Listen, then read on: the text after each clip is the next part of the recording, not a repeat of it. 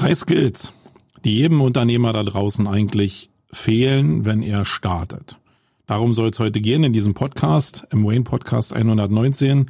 Ich bin der Marco und ich bin der Host in dieser Sendung, nicht der Horst.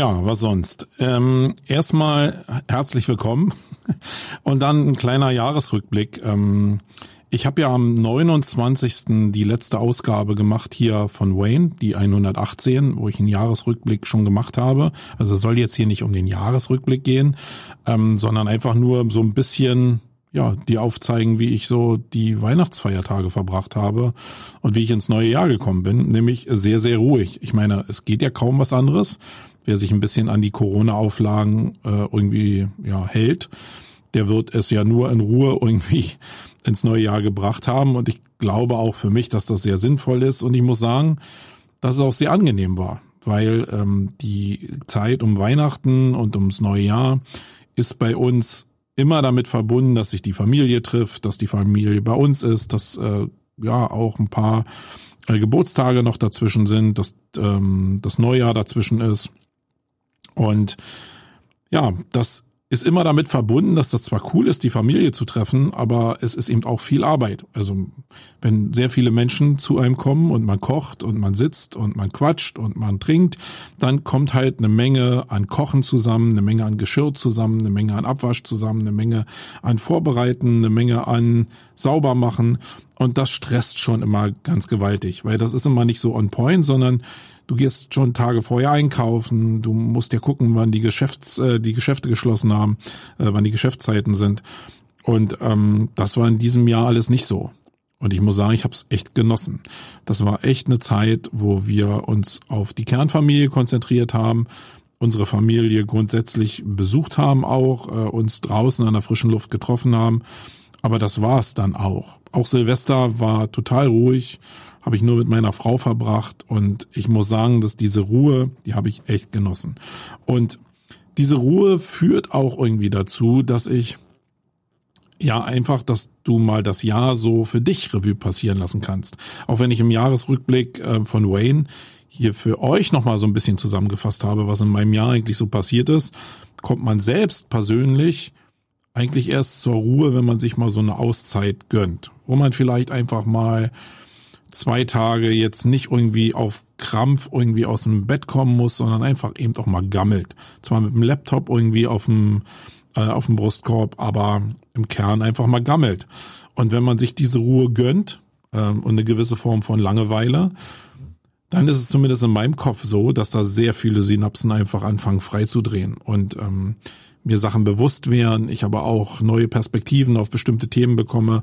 Und das war eben ähm, eigentlich so der Vorteil in dieser Phase. Und das ist jetzt nicht so, dass ich das durch Corona erst gelernt habe, sondern es ist bei mir immer schon so gewesen, dass auch wenn ich in Urlaub gefahren bin und wir drei oder vier Wochen weg waren, ähm, in fernen Ländern, was ich wirklich sehr, sehr, sehr vermisse, ähm, dass ich dann immer die erste Woche gebraucht habe, um mich so abzukoppeln, dann die zweite, dritte Woche vielleicht wirklich so eine Phase hatte, wo ich diese Ruhe gefunden habe, die ich gerade beschrieben habe und die dritte oder vierte Woche ist eigentlich dann ein voller Krampf, weil ich dann so viele Ideen habe und so heiß darauf bin, loszulegen mit den Sachen, die ich mir dann so ausgebrütet habe, dass es für mich und meine Frau oder mein Sohn wirklich äh, manchmal, vielleicht bin ich dann relativ schwierig, ja. Ja, genau. Also es war äh, super ruhig und ähm, da ich ja diese Zeit hatte, darüber nachzudenken, sind zwei Sachen, ähm, die den Podcast betreffen, mir durchaus bewusster geworden. Das heißt, nach diesem ganzen Stress im letzten Jahr will ich auf jeden Fall wieder häufiger senden. Mein Ziel ist schon wöchentlich einen Wayne zu machen, aber ich werde es jetzt in der Anfangsphase erstmal bei 14-tägig belassen. Deswegen jetzt auch hier am ähm, 12. jetzt hier der nächste Podcast. Gucken wir mal, wie wir durchkommen. Und die zweite große Änderung ist, ähm, die ich mir so vom Kopf her ähm, zumindest vorstellen könnte, ist, dass ich nach all den vielen Jahren, wo ich das hier alleine mache, ähm, mir überlegt habe, ob ich mir nicht einen Co-Host ähm, doch in diese Wayne-Sendung hole.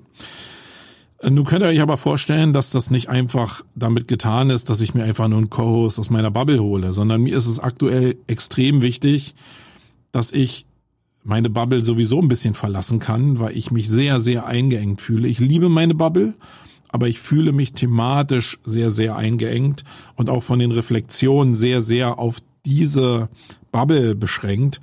Und äh, das, das fühlt sich irgendwie zurzeit nicht so richtig cool an. Und das, was ich, also wenn ich einen Co-Host suchen würde, nehmen wir mal an, dann würde ich jemanden suchen, der nicht oder der nicht aus dem Kernthemen oder aus den Kernthemen meiner Bubble kommt. Das ist mir ganz wichtig. Der muss zwangsläufig weit, weit von mir weg sein. Der muss vielleicht sogar in, in Bereichen unterwegs sein, die, die ich überhaupt noch gar nicht so richtig ergründet habe, die aber irgendwie entfernt was mit Marketing zu tun haben. Und ähm, das würde ich mir wünschen, so dass da ein riesen Spannungsbogen entsteht, wo wir viele Themen haben, die wir im Unternehmertum und hin zum Marketing irgendwie abarbeiten können und nicht fokussiert auf Online-Marketing, sondern auf Marketing grundsätzlich als größere Disziplin. Und ähm, ja, das kann ich mir gut vorstellen. Das heißt, wenn du dich da draußen jetzt angesprochen fühlst, obwohl du jetzt Teil meiner Bubble sein wirst, aber manchmal sind ja Leute, die einfach zuhören und die sich jetzt angesprochen fühlen, weil sie wirklich weit weg sind und einfach nur mal ein bisschen Kontakt zu Online-Marketing haben wollten. Und dann melde dich doch einfach ähm, bei mir. Eine Grundvoraussetzung wäre eben auch, dass du eben so ein bisschen zum Babbeln geboren bist. Also ein scheues Reh brauche ich nicht, weil ich bin sehr extrovertiert, würde ich jetzt mal behaupten. Und ich brauche schon jemand, wo ich auch mal sehr kontrovers mit jemand diskutieren kann, der also auch gegenhalten kann und auch argumentativ vielleicht mich an den Punkt bringt, wo ich sage, ja, da muss ich meine Position wechseln. Das finde ich ja ist so die Spannung eigentlich da drin. Ja, wenn du dich da angesprochen fühlst, dann melde dich doch einfach bei mir. Mal gucken, wo wir dabei rauskommen. Ist erstmal nur so ein Denkmodell und ähm, ich bin da überhaupt noch nicht so festgezurrt, aber ich hätte, glaube ich, Bock drauf, das so zu machen. So, ja, also heute ist das Thema ein Thema, was ich schon ewige Zeiten eigentlich bringen wollte, nämlich die drei Skills, die den meisten Unternehmern fehlen oder den Leuten fehlt, die Unternehmer werden wollen, äh, um erfolgreich zu sein in einer gewissen Größe. Erfolg, weiß ich, ist, boah, das ein, äh, muss man erstmal irgendwie definieren, ähm, weil das kann alles sein. Gehen wir jetzt mal davon aus, dass Erfolg das ist, dass ich ein Unternehmen gründe, mich selbstständig mache und ein Ziel habe, nämlich ein Unternehmen aufzubauen, was über meine eigene Selbstständigkeit irgendwann dahin kommt, ähm, ja, eine Größe von 20 bis 50 Mitarbeitern zu haben. Ähm, und dieses Wachstum hinzubekommen. Wie gesagt, ich weiß, welche Bubble hier zuhört. Es ist nichts Schlimmes daran, ein Freelancer zu sein. Überhaupt nicht. Aber gehen wir einfach mal davon aus, du willst wirklich ein Unternehmen gründen und das äh, zu einer gewissen Größe bringen, 20 bis 50. Und ich glaube, der Weg dann zu noch größeren Ufern, wenn man das Grundsystem verstanden hat, ist dann gar nicht mehr so weit.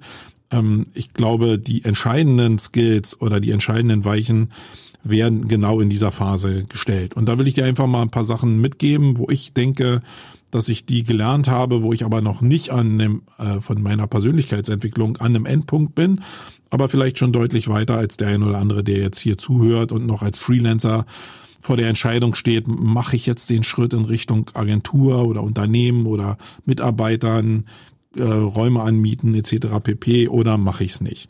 Äh, da soll das ein bisschen helfen. So, fangen wir mal mit Punkt eins an. Ich glaube, der Oberbegriff Geld ist sicherlich das größte Problem, was die Leute haben ähm, oder 95 Prozent der Leute da draußen haben, würde ich jetzt mal behaupten.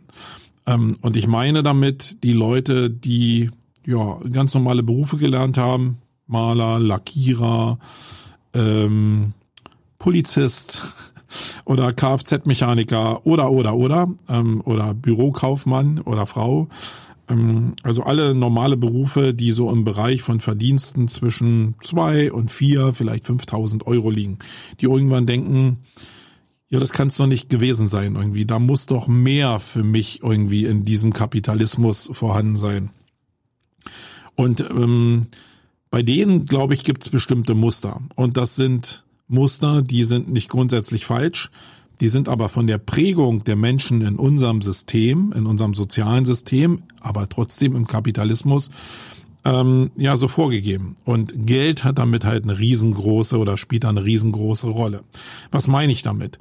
Die meisten, die ich kenne, ähm, kommen aus dem Mittelstand, sind aus dem ja, normalen ich würde jetzt sogar sagen, konservativen Mittelstand groß geworden, zumindest in meiner Altersklasse, äh, wo die Eltern die Nachkriegsgeneration war und ähm, ja, wir so im Bereich ja, der 70er Jahre groß geworden sind. Das hat sich jetzt mit den letzten Generationen vielleicht ein bisschen geändert, weil einfach genug auch da ist. Ähm, also es ist einfach viel zu viel Ablenkung da und aber es ist aber genug Geld da, um einfach vielleicht bestimmte ja, Skills anders zu entwickeln.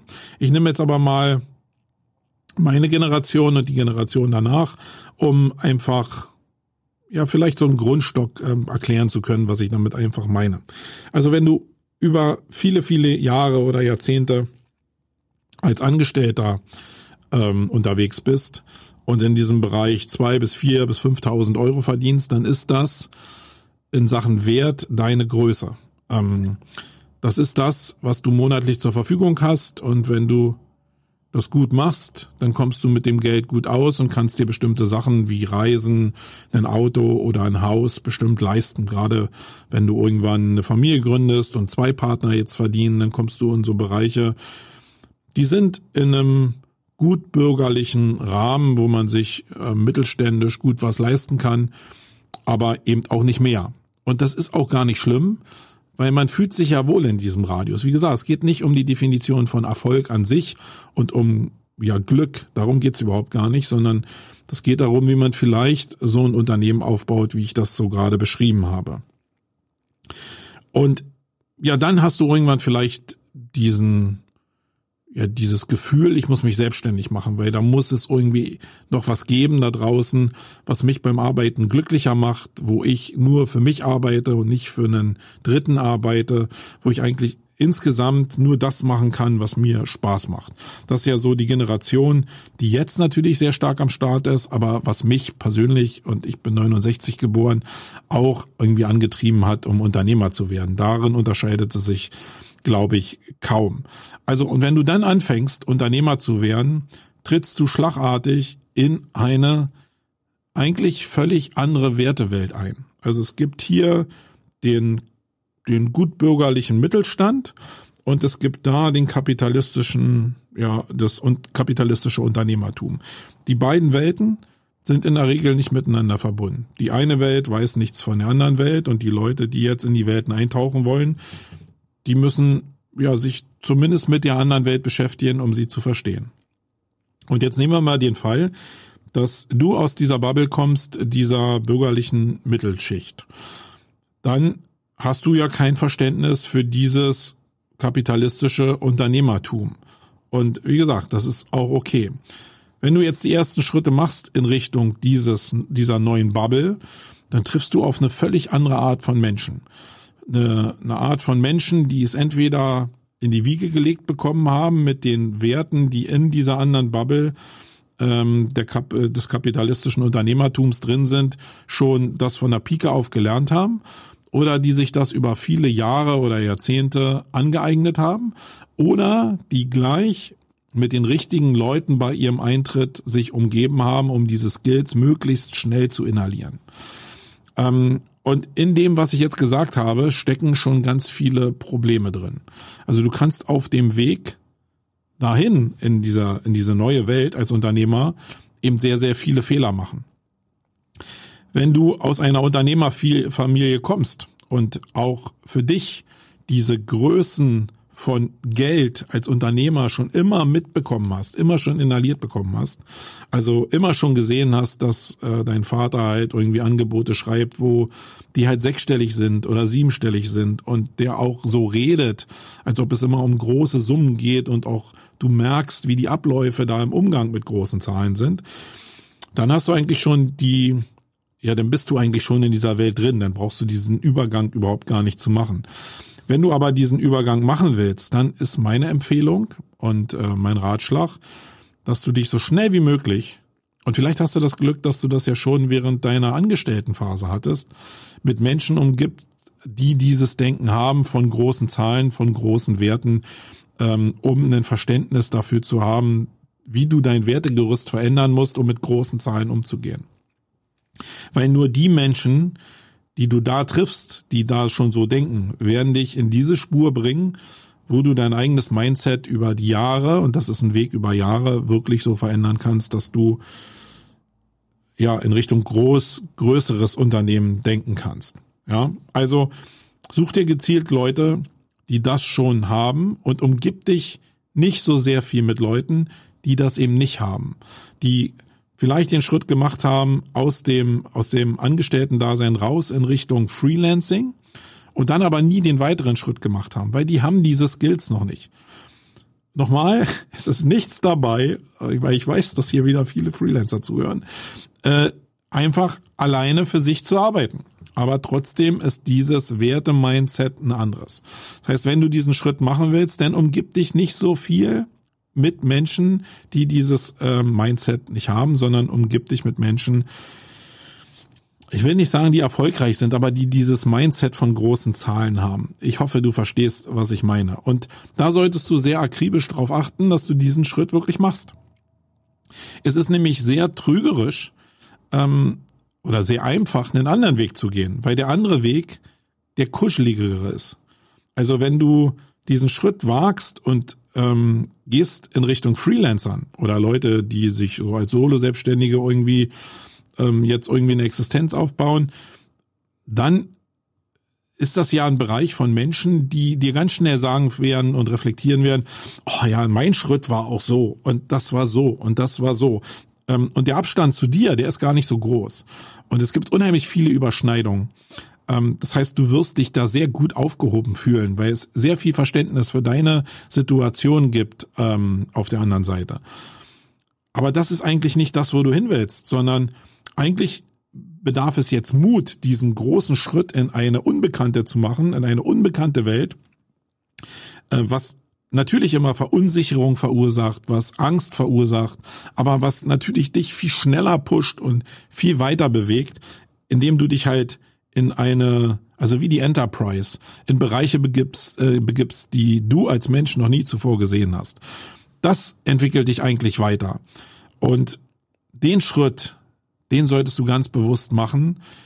Ähm, das kann ich dir nur empfehlen und auch so schnell wie möglich machen, nicht diesen Zwischenhalt zu machen bei den Freelancern und Solo-Selbstständigen, sondern den Schritt weiterzumachen und vielleicht noch nicht mal weiterzumachen in Richtung von den Leuten, die jetzt auch schon mit Angestellten 10, 15 Leuten unterwegs sind, sondern noch größer, die vielleicht schon Unternehmen haben, die 200 Mann sind, wenn du an Leute rankommst und äh, das Mindset von denen aufsaugen kannst. Und das heißt jetzt auch nicht immer, dass du ähm, jetzt die anrufen musst und fragen kannst, ob du mal mit denen reden kannst, sondern das beinhaltet in erster Linie, dass du vielleicht solche Leute findest über Workshops, die die anbieten, weil die damit noch ein bisschen Geld verdienen.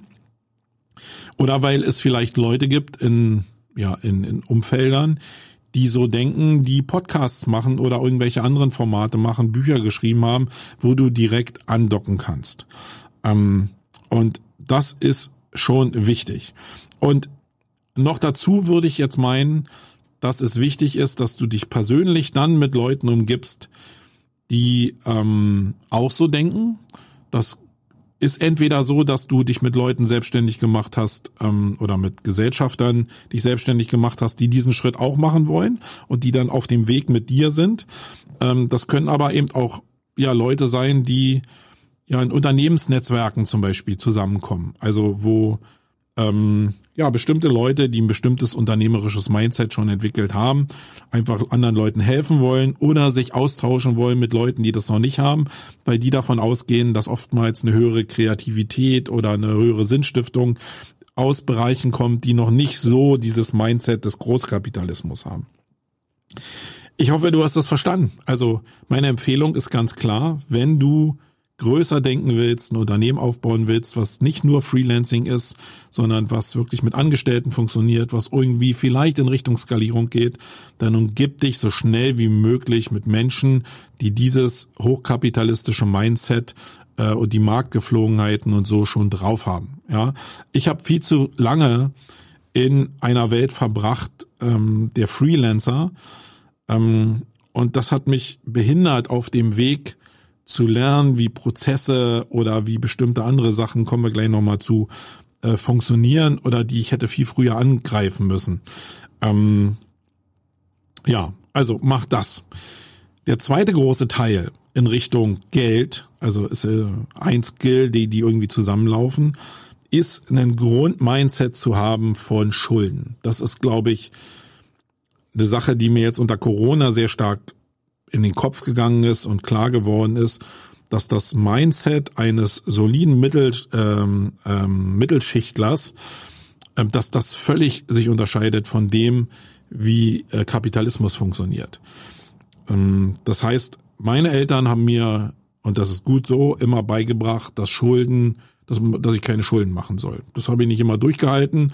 Äh, spätestens beim Hauskauf äh, musste ich Schulden machen, weil die Kohle hatte ich einfach nicht in bar auf der Hand. Ähm, aber da ging vielleicht die Entwicklung schon los. Da war eigentlich schon, obwohl das noch nicht mal unternehmerisch gedacht war, der Punkt erreicht, wo ich gesagt habe, hu, ja, in die Wiege gelegt wurde mir eigentlich keine Schulden zu machen. Jetzt sagt ihr aber das gesellschaftliche System, das kapitalistische System, das erste Mal, dass das ja nichts Schlimmes ist, wenn du irgendwie was hast, wo du Schulden gemacht hast, wo du aber einen Gegenwert hast, der dir die Schulden ähm, nicht mal ähm, so groß werden lässt, dass sie in der Schufa als direkte Schuld eingetragen werden. Also genauso wie Leasingautos nicht, also schon eingetragen sind, aber schon irgendwie als Neutralwert äh, eingebaut werden, ist es da so, dass da schon der Begriff von Schulden das erste Mal so ein bisschen natürlich relativiert wurde, obwohl mir, als ich mein Haus gekauft habe, nicht klar war, dass das eigentlich so ist.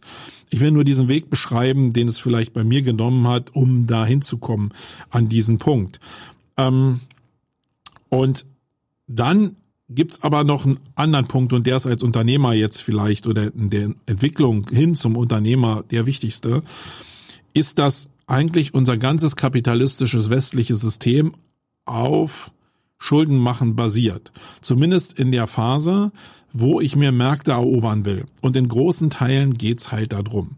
Wenn ich mich selbstständig mache und ich habe eine Vision dafür, wie ich Geld verdienen kann, wie meine Zielgruppe, wie mein Markt aussieht und ich hole mir oder ich, ich sauge mir alle Daten zusammen und habe jetzt eine Ahnung davon, wie groß mein Zielmarkt wäre, wo ich reingehen will dann kann ich natürlich den langen Weg gehen, indem ich sage, okay, ich will jetzt durch Cashflow wachsen irgendwie und nur einen bestimmten Anteil in Marketing, in Werbung, in Unternehmensentwicklung stecken. Oder ich sage, nein, der Markt ist da, ich will den besetzen und ich kann aber nur meine Fahne in den Boden stecken, in ein neues Amerika, wenn ich halt Geld in die Hand nehme. Für Werbung, für Marketing, für Design, für, für das, also für die Möglichkeit, andere Menschen mit meiner Idee überhaupt zu erreichen. Und wenn ich das Geld nicht habe, also ich kann jetzt zehn Jahre darauf warten, dass ich mit dem Cashflow, den ich mir erarbeitet habe, mein Unternehmen entwickle. Das ist auch eine Möglichkeit. Ich will das gar nicht sagen. Das ist aber sehr abhängig davon, wie viel Marge du in dem Produkt hast. Wenn du aber ein Produkt hast oder eine Agentur äh, baust, die am Ende des Tages vielleicht 25 oder 30 oder 40 Prozent Marge erwirtschaftet, dann hat es nicht sehr viel von Geschwindigkeit, weil einfach du nicht genug Geld erzeugen kannst, um in den Markt schnell einzutreten und dir deine Claims entsprechend zu setzen. Was bleibt dir dann in dem System? Eigentlich nur, indem du ja Geld vom Markt aufnimmst. Ähm, und Geld ist unternehmerisch damals schon verfügbar gewesen und ich will, muss dir jetzt nicht sagen, dass es aktuell so günstig ist wie nie. Das heißt, wenn du früher irgendwie äh, ja deine Ressentiments dagegen hattest auf dem Weg zum Unternehmertum, dann solltest du vielleicht jetzt deine Ressentiments einfach mal beiseite legen und so denken wie Leute, die im Großkapitalismus immer schon gedacht haben, wo natürlich alles Wachstum oder das meiste des Wachstums nicht über Cashflow finanziert wurde, also aus den eigenen Mitteln, sondern über Kredite, die dann hinterher über das Claim dieses Marketingfeldes wieder eingespielt worden sind. Also im Kern geht's nur darum, für eine gewisse Zeit die Zinslast äh, Last tragen zu können, um dann natürlich irgendwann das abzutragen und dann diesen Claim halt zu haben.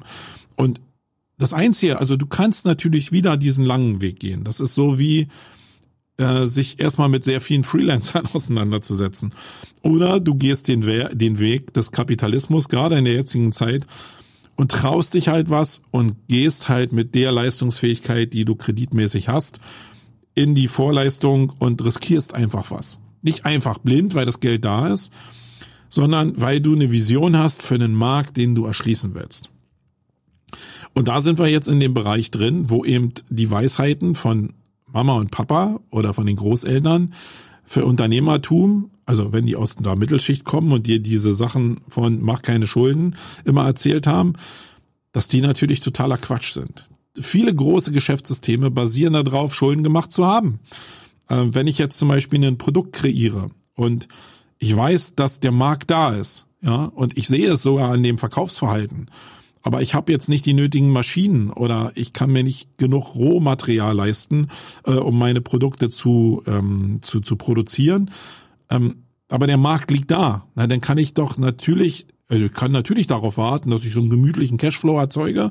Ich kann aber jetzt auch zur Bank gehen und sagen, ich nehme fünf Millionen auf, um mir das Set zu bauen, um diesen Markt, der jetzt da ist, zu bedienen, um dann vielleicht ein halbes Jahr später diesen Markt auch wirklich schon beackern zu können und nicht einfach äh, fünf Jahre später. Und ich glaube, das muss man als Unternehmer eben auch lernen. Und das ist vielleicht von manchen so verbunden mit dieser Formulierung von Risikofreudigkeit und Mut. Ähm, ja, weil das gehört dazu, denn diesen Schritt zu machen aus seinem Wertesystem hin zu dem, ich nehme halt mal drei Millionen äh, Schulden auf. Und ich meine, viele Leute, die sich so mit Entrepreneurship oder mit Startups auseinandersetzen, die wissen ja, dass das oftmals in so einen Runden finanziert wird oder finanziert werden kann.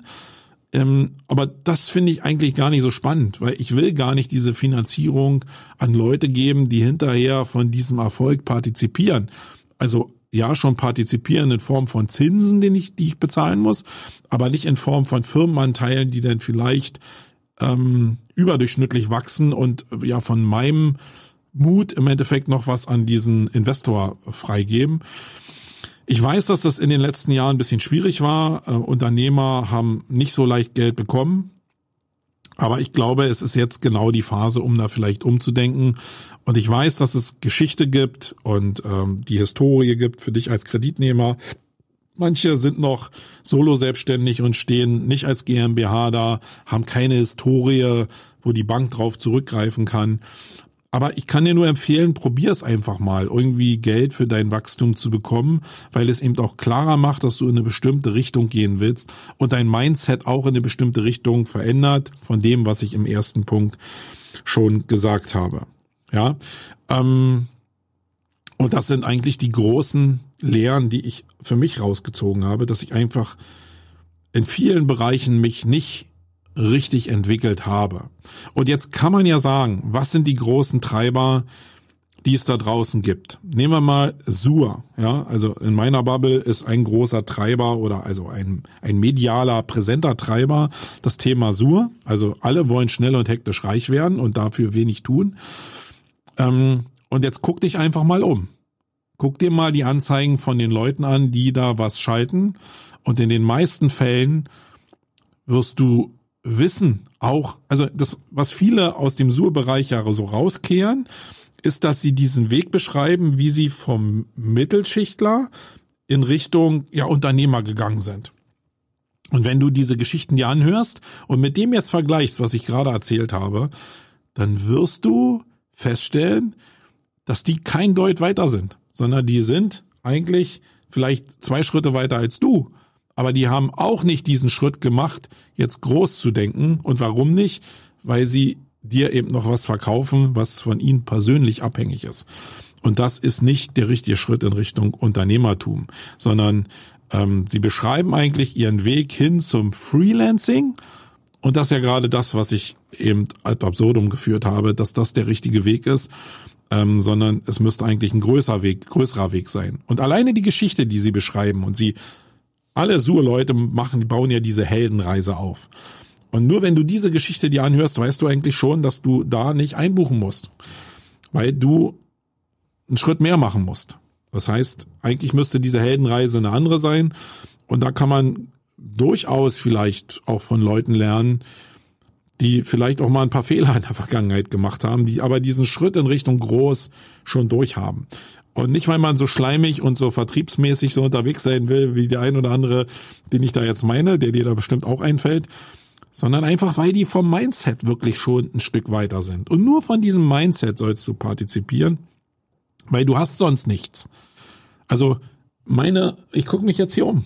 In meinem Büro stehen hunderte von Fachbüchern.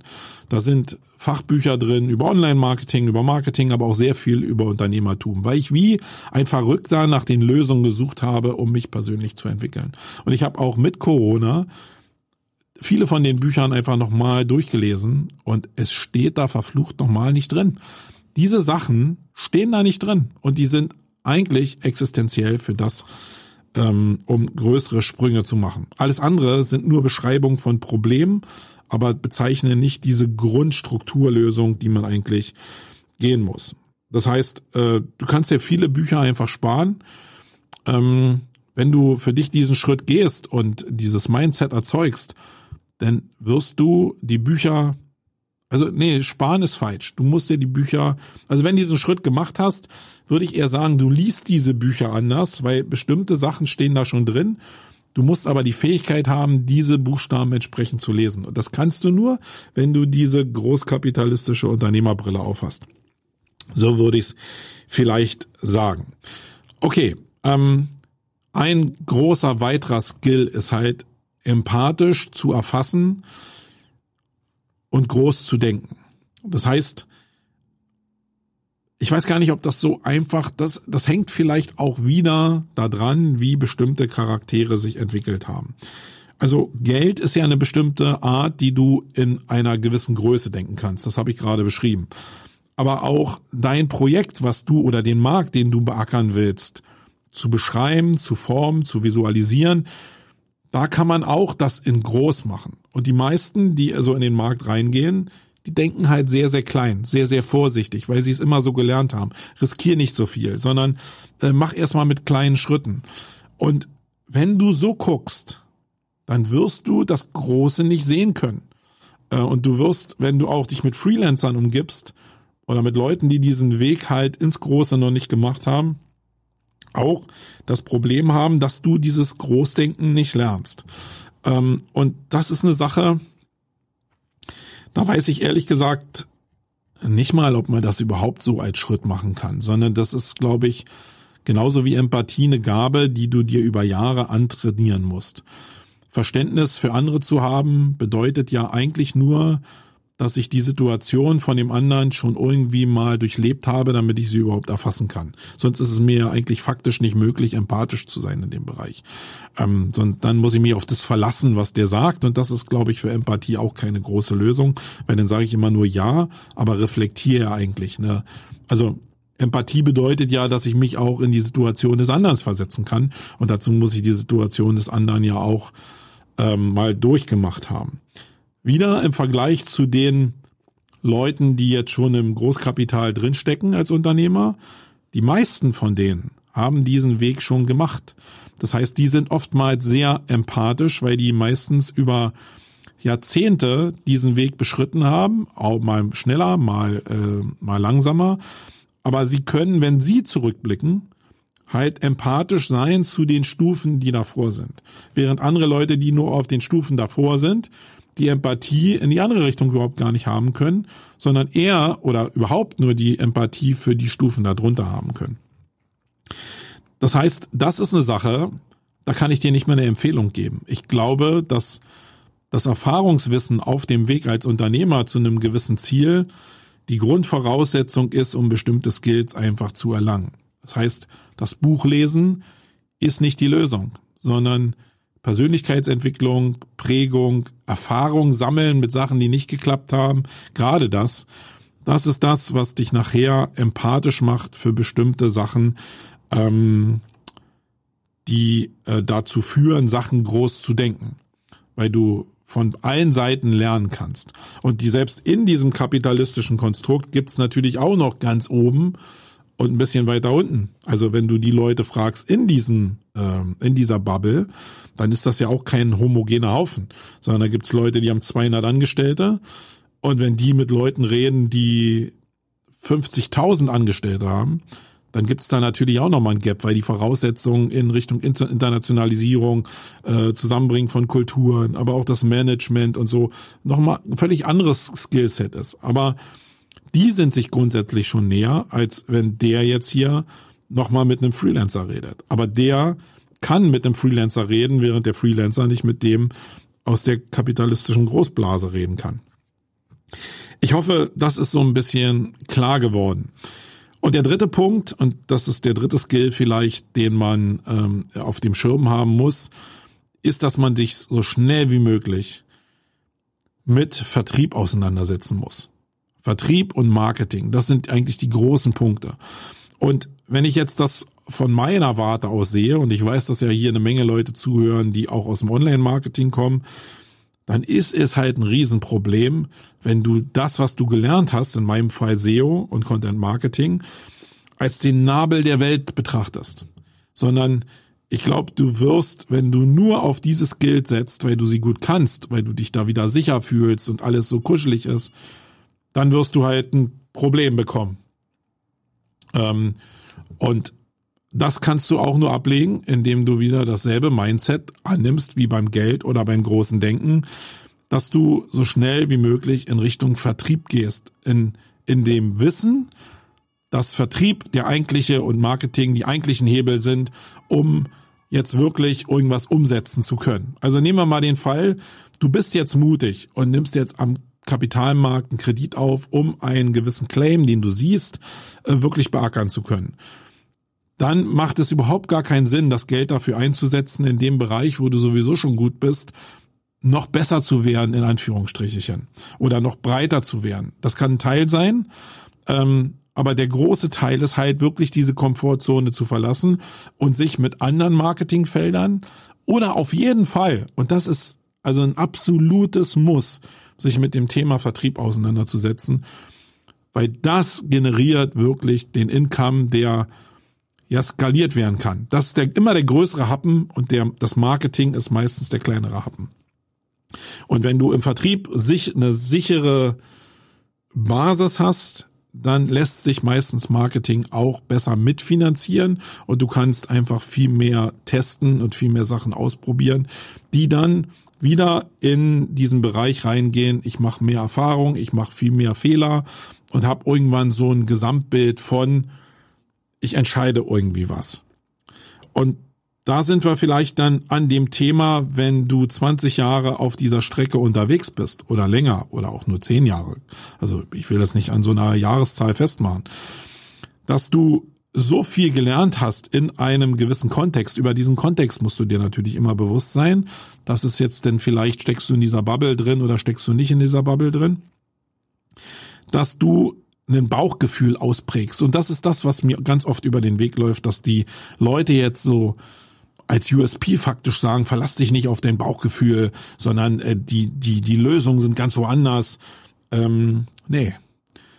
Wenn du diese Zeit gemacht hast, dann ist das Bauchgefühl das größte Nugget, was du hast. Alle Narben, die du hast aus Fehlern, die du mal gebaut hast oder wo du Sachen falsch gemacht hast, die fließen in dein Bauchgefühl rein. Ähm, und sich davon leiten zu lassen, immer noch mit dieser Maßgabe noch mutig zu sein und sich neue Felder anzugucken und nie auszulernen, das ist die Basis jeder Entscheidung, die du irgendwie treffen kannst. Und das lass dir bitte, bitte nicht ausreden von irgendwelchen möchtegern Menschen da draußen, die dir was anderes erzählen. Ja, ich glaube, wenn ich die Sachen jetzt hier so zusammenfasse, dann sind da die größten Sachen drin, die die Leute falsch machen auf dem Weg zum Unternehmertum. Und du kannst dich ja fragen, habe ich jetzt den Nagel auf den Kopf getroffen? Findest du dich da wieder in der Ansicht von dem, was, wie du da zurzeit da draußen agierst? Vielleicht willst du ja auch gar nicht Unternehmer werden in dem Stil, den ich jetzt beschrieben habe. Dann war dieser Podcast für dich jetzt vielleicht alles von Pöter. Aber wenn du eigentlich vielleicht die Weihnachtsfeiertage damit verbracht hast, dir zu überlegen, wie du denn dich selbstständig machen kannst und wie deine Zukunft vielleicht selbstbestimmt aussehen kann, dann kann das eine Handlungsalternative sein, um eine größere Schritte machen zu können. Wenn du dich aber entscheidest dafür, dass du nur für dich unterwegs sein willst, alles gut. Ich habe als Freelancer, muss ich sagen, immer noch mit Abstand das meiste Geld verdient, ähm, konnte aber mit dieser Abhängigkeit von meiner Person nicht so richtig umgehen und ich hatte mir andere Ziele gesetzt. Aber es ist nochmal gesagt, nichts Schlimmes daran, sein Leben lang Freelancer zu sein und darin auch sehr, sehr gut zu sein. Dafür gibt's einen Riesenmarkt und ähm, der Podcast war jetzt für die eben gedacht, die ein bisschen größer denken wollten. So, das war's jetzt hier in diesem Podcast. Ähm, ich habe noch viele andere Themen, die ich irgendwie in den nächsten Podcasts noch hier aufnehmen will. Äh, weil ich gerade unter Corona sehr viele Gespräche mit Leuten äh, geführt habe, die genau so eine unternehmerischen Sachen mit mir besprochen haben und die da auch auf dem Weg sind, wo ich einfach vielleicht ein paar Wege schon äh, vorgelaufen bin. Und äh, mir macht das unheimlich Spaß, ähm, Leute damit ja auch ein bisschen beeinflussen zu können natürlich. So, das war's. Ähm, ja, 41 Minuten sehr kurz für einen Wayne Podcast, aber vielleicht werden die Sachen sowieso kürzer, kompakter. Und wenn du Fragen hast zu diesem Podcast, weil du bestimmte Sachen jetzt vielleicht nicht verstanden hast, manche Sachen in Frage stellst, manche Sachen aber auch vielleicht, weil ja ich zu weit weg bin in meiner Bubble von deiner, äh, dir der der Ansatzpunkt gefehlt hat, dann melde dich doch einfach bei mir. Ich bin immer gesprächsbereit und ähm, ja, würde mich freuen, wenn du diesen Podcast weiterempfiehlst, damit er hier auf meiner persönlichen Seite noch ein bisschen Wachstum empfindet. Und wenn du dich inspiriert gefühlt hast, jetzt hier Co-Host zu werden, dann melde dich doch vielleicht mal bei mir. Tschüssikowski. Wait.